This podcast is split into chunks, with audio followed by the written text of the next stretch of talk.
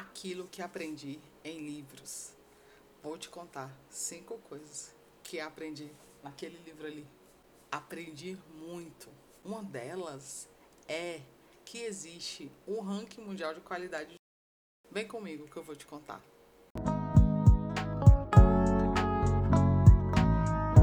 Olá, eu sou a Milena Aquino. Você está no Mi Aquino, o canal que nasceu para compartilhar riquezas. Riquezas principalmente que estão em livros que eu encontro para dividir com você e para levar para minha vida como conhecimento. Muito bem. Hoje eu vou falar daquele livro ali, ó. Mas eu vou dizer especificamente cinco coisas que eu aprendi. Cinco coisas que aprendi em livros. Primeiro de tudo, naquele livro que é A Morte é um Dia que Vale a Pena Viver, da Ana Cláudia Quintana Arantes. É, eu aprendi o conceito de cuidados paliativos. Eu tenho uma história na prática com os cuidados paliativos, mas eu não tinha um conceito. E nesse livro eu aprendi o conceito. Ela cita é, o conceito da ONU, se eu não estiver enganada, e ele para mim cobriu, né, o manequim que o manequim seria a história que o esqueleto que eu já tinha vivido e veio com esse complemento e cobriu, encaixou direitinho. O conceito é, cuidados paliativos é o seguinte, é o conjunto de pessoas de áreas diferentes focadas para tratar pessoas que estão em terminalidade da vida de forma que diminui o sofrimento, diminui a dor diminui, todas as ações delas estão focadas em diminuir a dor e os sofrimentos, tanto da pessoa como dos seus familiares. Isso é o conceito de cuidados paliativos. Outra coisa que aprendi nesse livro é o conceito de processo ativo de morte. O que é o processo ativo de morte? É aquilo que acontece entre a notícia da doença, o anúncio e a morte que a pessoa vai tendo um processo gradativo até morrer. E ela disse, a doutora, que encontrou esse conceito na medicina oriental e colocou né, como entendimento para o viver dela. Então é o seguinte, o processo se dá de quatro formas, que é a dissolução da terra, a dissolução da água, a dissolução do fogo e a dissolução do ar. E ela no livro ela fala um pouquinho sobre isso acontecendo dentro da UTI, se eu não estiver enganada.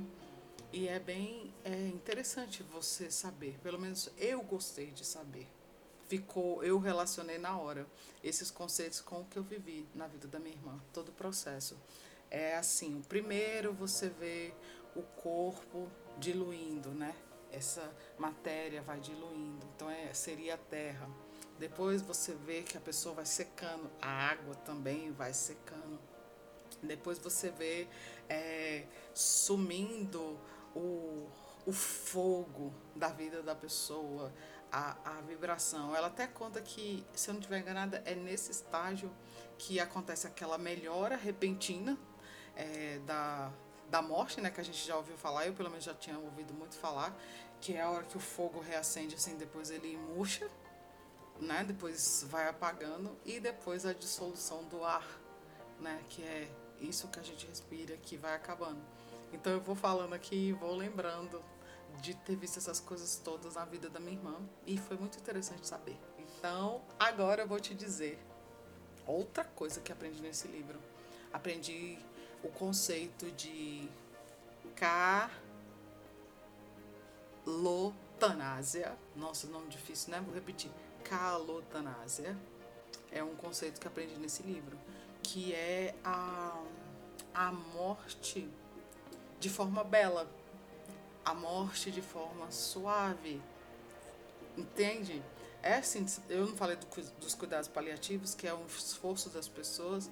Então, a calatonásia é isso, esse processo que faz a morte ser mais suave, ser mais bela, mais leve. E outra palavra que eu aprendi nesse livro também foi a tanalogia, que é o estudo da morte.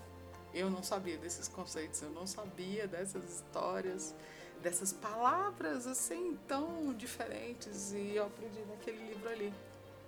E eu vim dividir com você porque eu encontrei riquezas e que saber dessas coisas me ajuda a me preparar para minha própria morte ou para a morte de pessoas à minha volta. E eu tenho certeza se eu soubesse de todas essas coisas que eu li nesse livro, o que eu passei, o que eu vivi, teria sido de uma forma diferente. Porque às vezes a gente só se prepara, é, a gente só tem a preparação espiritual desse tema, né? Baseada na nossa religião, na nossa vida religiosa. E era isso que eu tinha. Agora não, eu tenho além disso, eu tenho mais esses conceitos que eu aprendi no livro. Então, por último, vou te dizer, a última coisa que eu aprendi nesse livro foi: existe um ranking mundial de qualidade de morte. É, você pode procurar, aprendi nesse livro. E o Brasil tem mudado de, de posição à medida que o tempo passa, em virtude do aumento dos leitos direcionados para cuidados paliativos nos hospitais brasileiros. Então, à medida que os leitos nos hospitais aumentam, o Brasil vai modificando sua posição. Porque um dos critérios que faz o país ser bem qualificado para esse momento da morte é isso: o número de leitos que nos hospitais estão distribuídos focados em cuidados paliativos.